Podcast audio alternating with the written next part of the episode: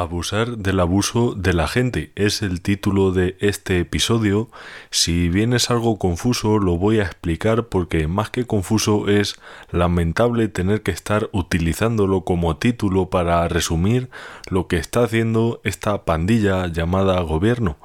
¿Qué es abusar del abuso de la gente?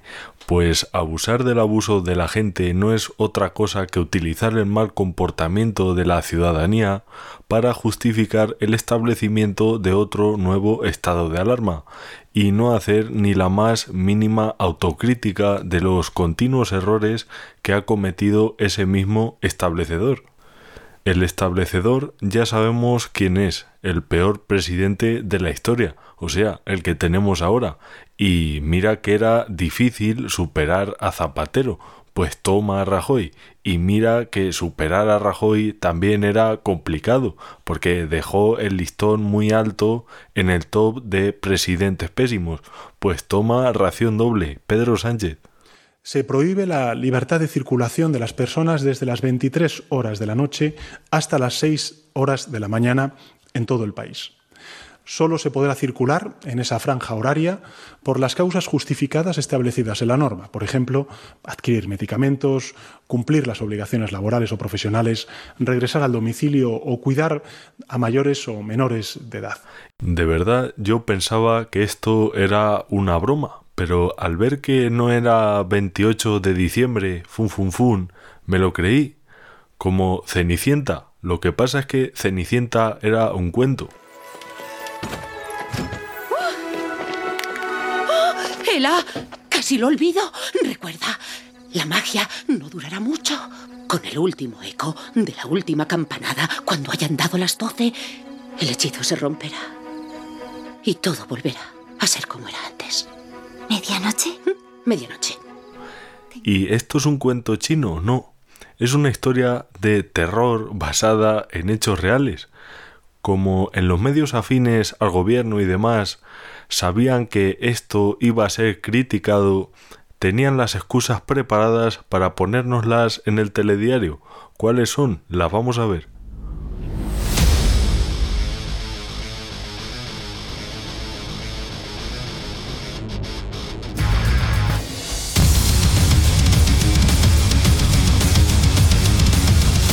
Estás escuchando Informe Chorbinson con Javier Chorbinson.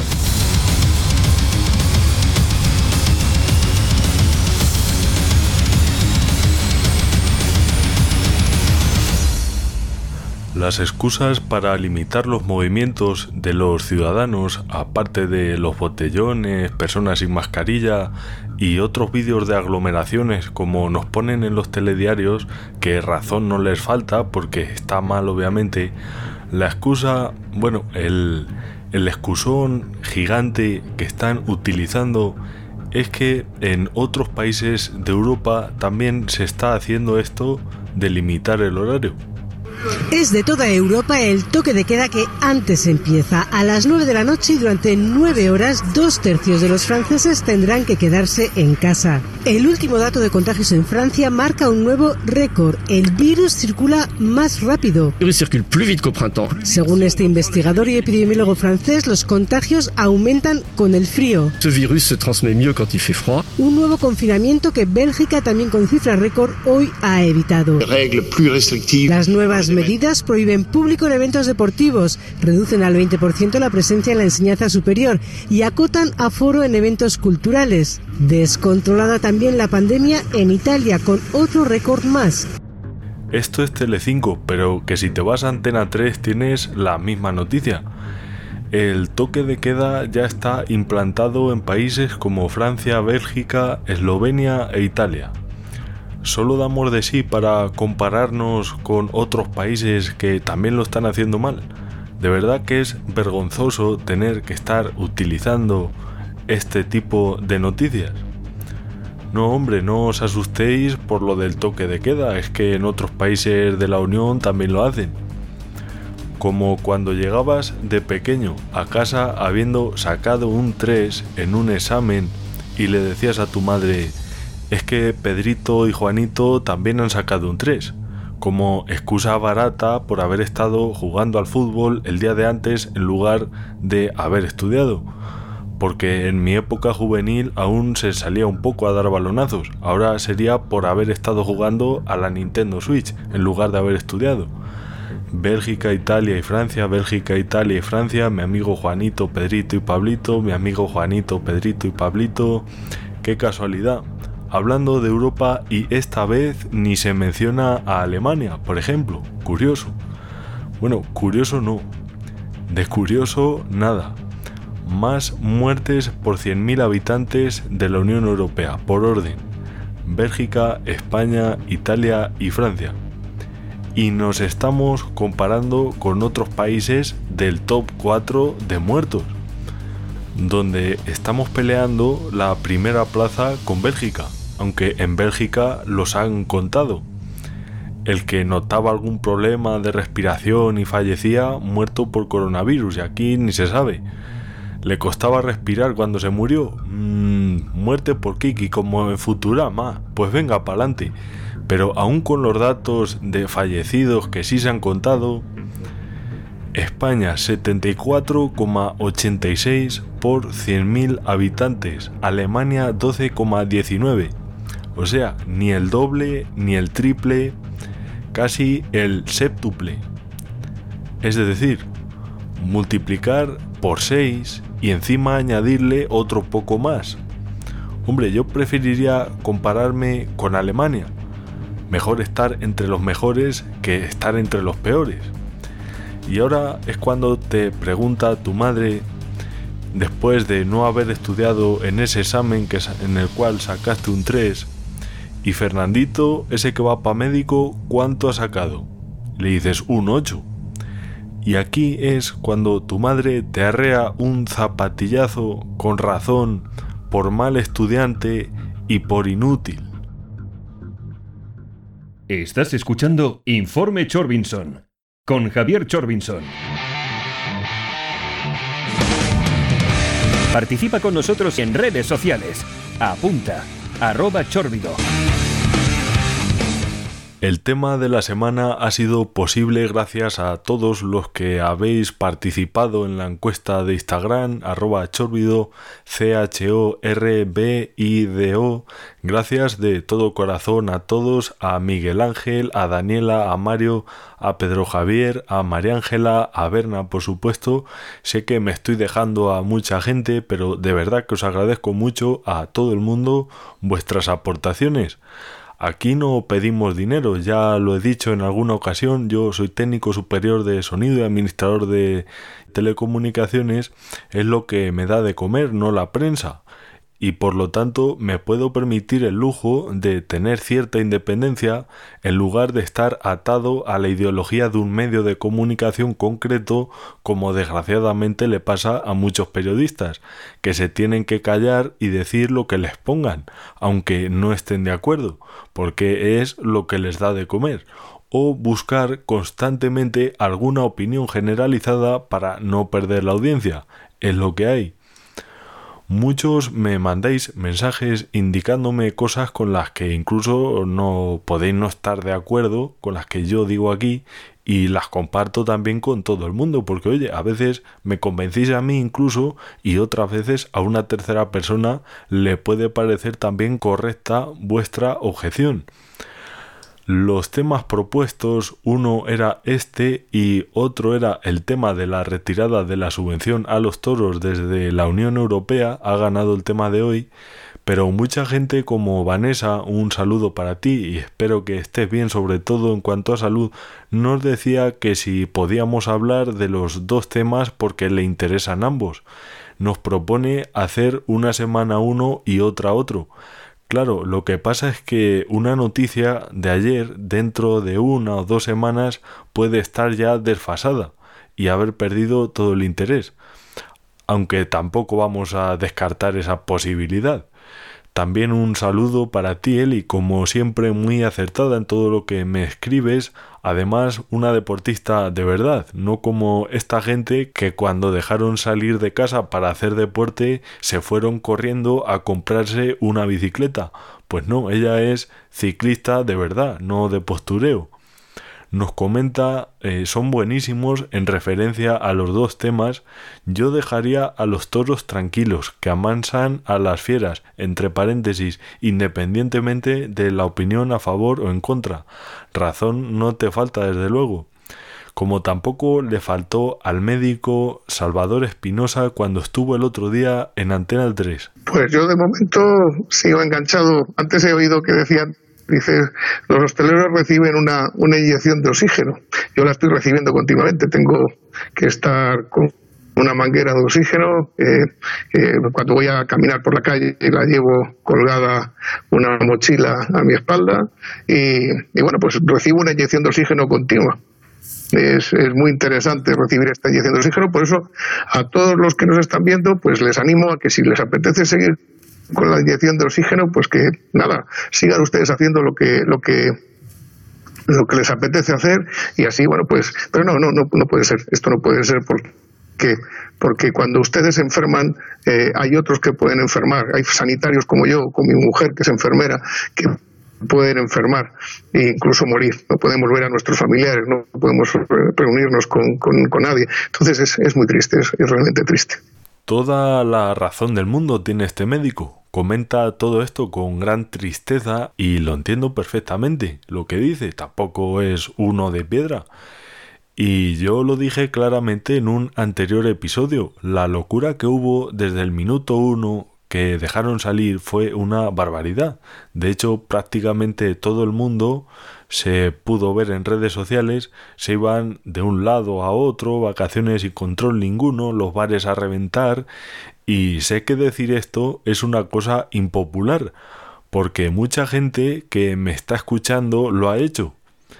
Y me dirán, es que el propio gobierno animaba a la gente, incluso se fueron ellos mismos, y razón no le falta tampoco a la gente que me pueda decir eso. Pero yo creo que por estar un verano sin salir de vacaciones tantísimo, ojo, tantísimo, porque no me estoy refiriendo al que se ha ido unos pocos días, con cuidado y demás, me estoy refiriendo a mucha gente que se ha ido todos los días y se han ido comportando como si no fuera con ellos la cosa. Ahora bien, utilizar este motivo continuamente por todos los medios de comunicación para justificar las medidas que se han tomado, restringiendo la movilidad, cerrando establecimientos y vulnerando las libertades más elementales de la ciudadanía es intolerable. Más que nada porque supongo que en otros países también habrá habido gente irresponsable como aquí, y no están ni de lejos tan mal como nosotros, ¿O qué pasa? ¿Que hay más irresponsables aquí en Bélgica, en México o en Brasil que en Alemania, Japón o Taiwán, por ejemplo? En esta segunda ola, eh, el sorprendido ha sido el virus, porque se dice, qué tontos son estos, ¿no? son absolutamente imprudentes, eh, eh, hacen justo lo contrario a lo que se hacía en la Edad Media. En la Edad Media llegaba, llegaba la peste, la gente se se, se encerraba, se evitaba la movilidad, cerraban los castillos, cerraban y con eso conseguían reducir la, la mortalidad y, frenar la, la, enfermedad. Nosotros no, nosotros eh, nos dicen que ya podemos salir y bueno, pues venga, una hora más, pues una hora más, fantástico, venga, todos para adelante. Y es, así es como, como eh, bueno, yo creo que, que hay un acuerdo mundial, de, parece una, un, algo algo extraño lo que voy a decir, pero no sé, debe ser que la gente está diciendo, bueno, pues ya, bueno, vamos a asumir que la gente se tiene que morir y bueno, vamos a intentar que no se colapsen demasiado los hospitales y bueno, que, siga todo adelante. Pero es, francamente triste esta, esta situación. Repito que sí, que tiene toda la razón. De hecho, no vais a encontrar una crítica tan directa ni tan clara hacia la gente responsable como la que hice en este mismo programa. De hecho, yo lo digo sin tapujos. Este año no me he ido de vacaciones. ¿Qué pasa por no irme un año de vacaciones? Hay gente que no tiene ni para ir a una piscina, ni este año ni ninguno. Por un año que no tuviera sido, no hubiese pasado nada. O a lo mejor no hace falta ni siquiera ser tan estricto como yo. Pero de ahí a estar todos los días, una semana aquí, otra allá, el fin de a no sé dónde, y porque no tiene más días el verano, pues eso ya es pasarse de castaño oscuro. Y esto no lo vais a escuchar en ningún otro programa ni en ningún medio, porque parte de la audiencia que tienen ha hecho estas cosas y prefieren no decirlo para que estos irresponsables no se sientan identificados y cambien de canal. Comparte tu opinión con nosotros en nuestro WhatsApp 644 323222 más de uno puede que tenga curiosidad por saber lo que ocurre en Portugal, país que está en la misma península ibérica y ya puestos a comparar con otros países europeos, ¿por qué no? Pues hay que multiplicar por tres el número de muertos por cada 100.000 habitantes en Portugal para que nos dé el número de muertos en España y añadirle a ese número unos pocos más. ¿Había alguna excusa barata oficial para explicar por qué un país que está literalmente al lado y en la misma península tuviera menos de un tercio de muertos y la mitad de afectados que España? Pues no. Esta vez no hay una excusa barata. Lo que no hay precisamente es una excusa barata. Es una excusa gratis. Tan gratis que te venía como suplemento el domingo con el diario El País, y además literal, en el sentido literal y en el sentido figurado en los dos. Domingo 3 de mayo. Entrevista en este periódico a Teresa Rivera, ministra y vicepresidenta cuarta del gobierno. Le pregunta al periodista ¿Por qué Portugal, un país perfectamente equiparable al nuestro, tiene unos datos tan buenos? Y esta señora responde Portugal paró antes, venía del este y ellos están un poco más al oeste, y entonces pudieron parar un poco antes.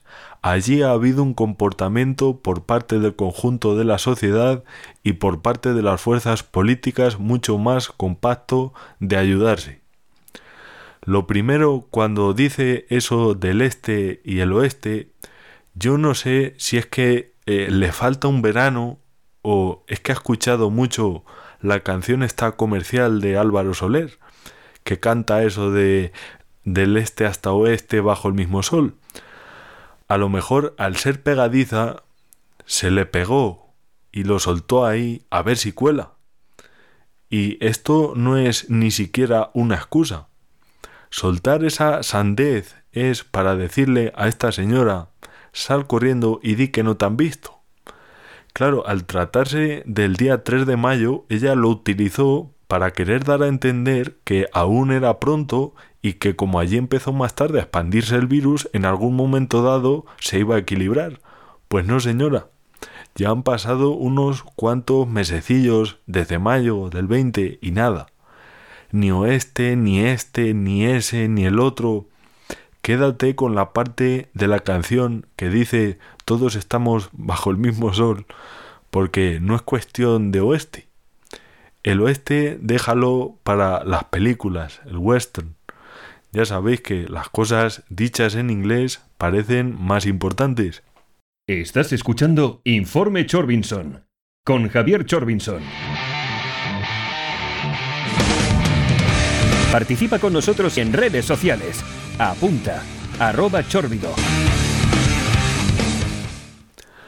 Las otras dos cosas que dice sí son excusas, las dos de siempre. El comportamiento del conjunto de la sociedad, es decir, lo de los irresponsables y todo esto.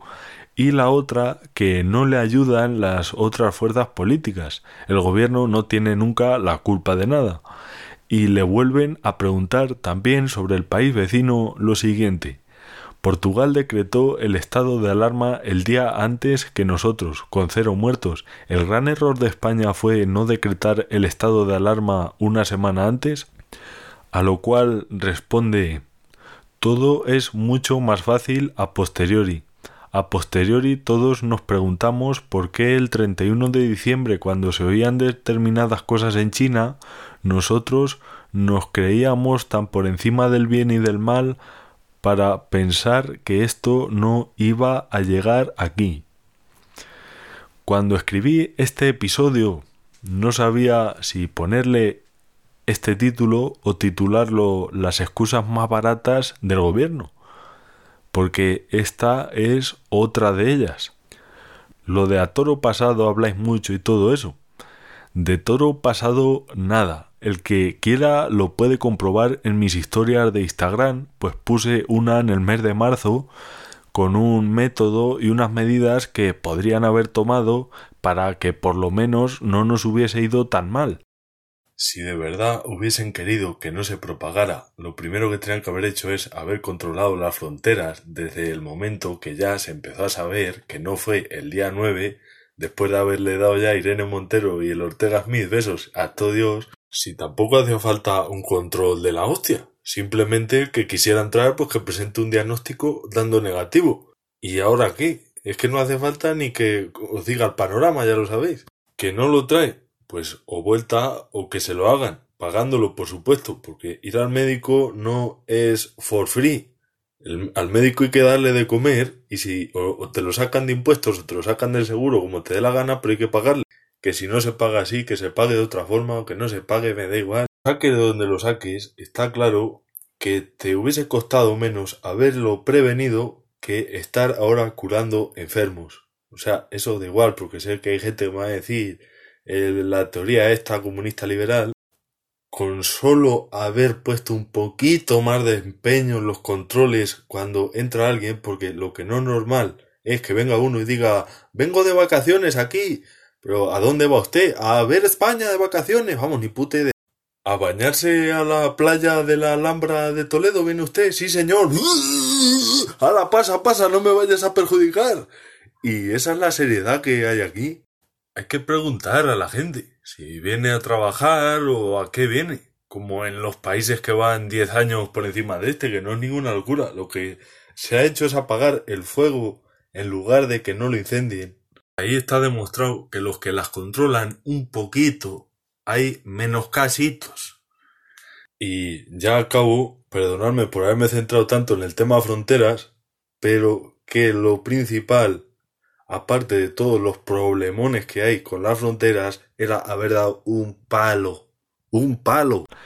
Y no es que sea un iluminado, ni que sepa más que nadie, seguramente sepa menos, pero es que es tan simple como decir, a ver, ¿qué han hecho los países que mejores datos han tenido?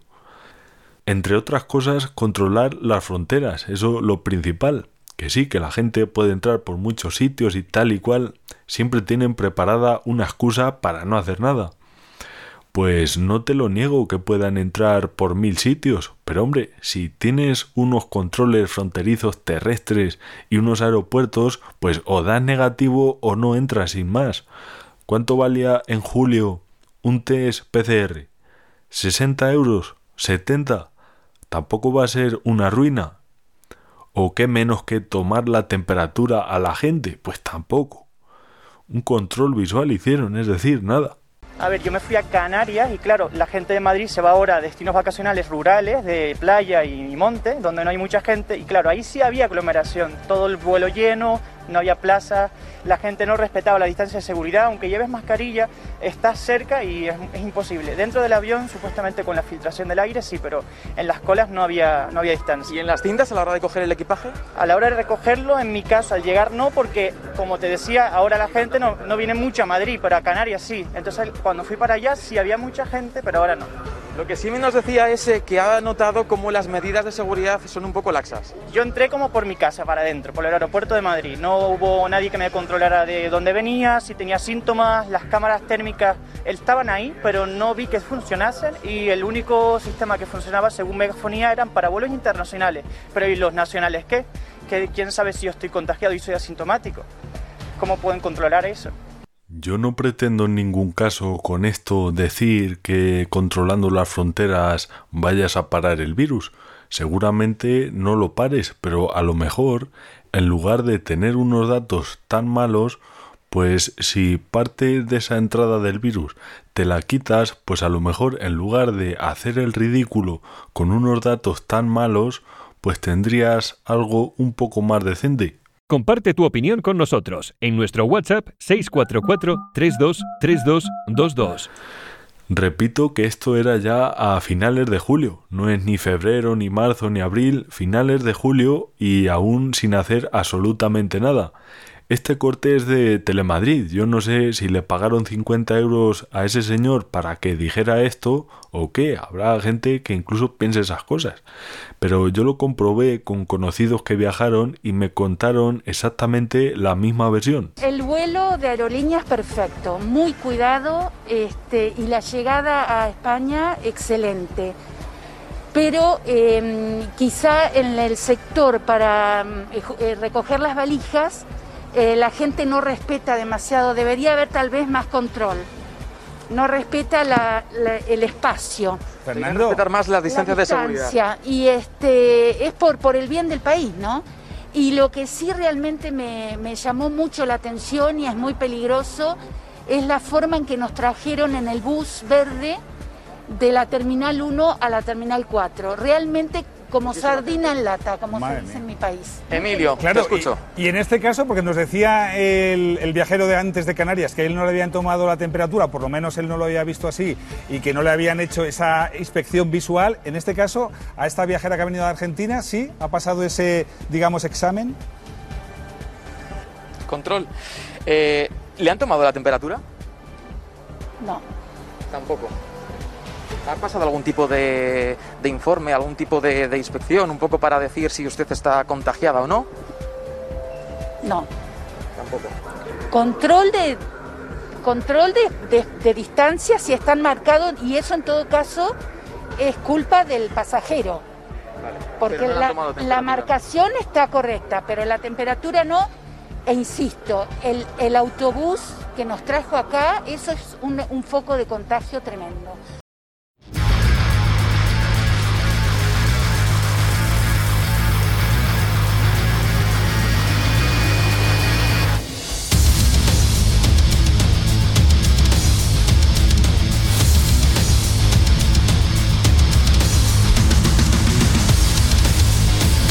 ¿Queréis comparar con otros países de la Unión Europea?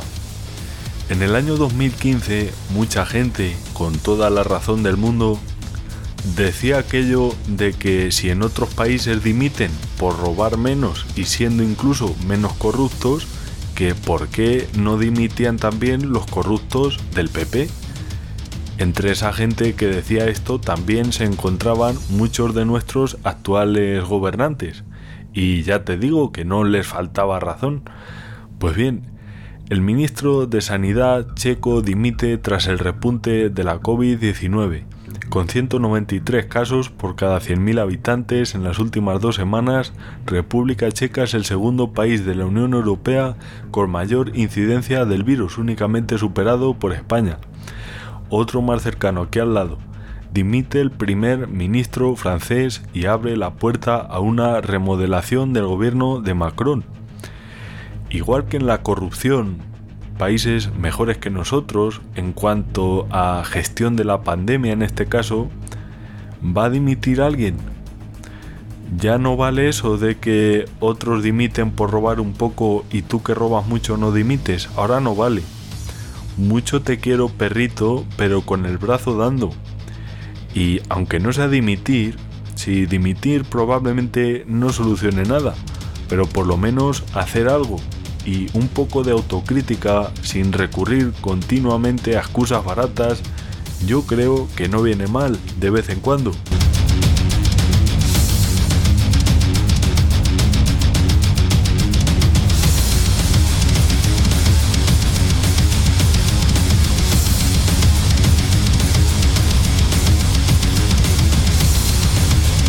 Ya puedes descargar y escuchar online este y todos nuestros programas en el podcast de Informe Chorbinson.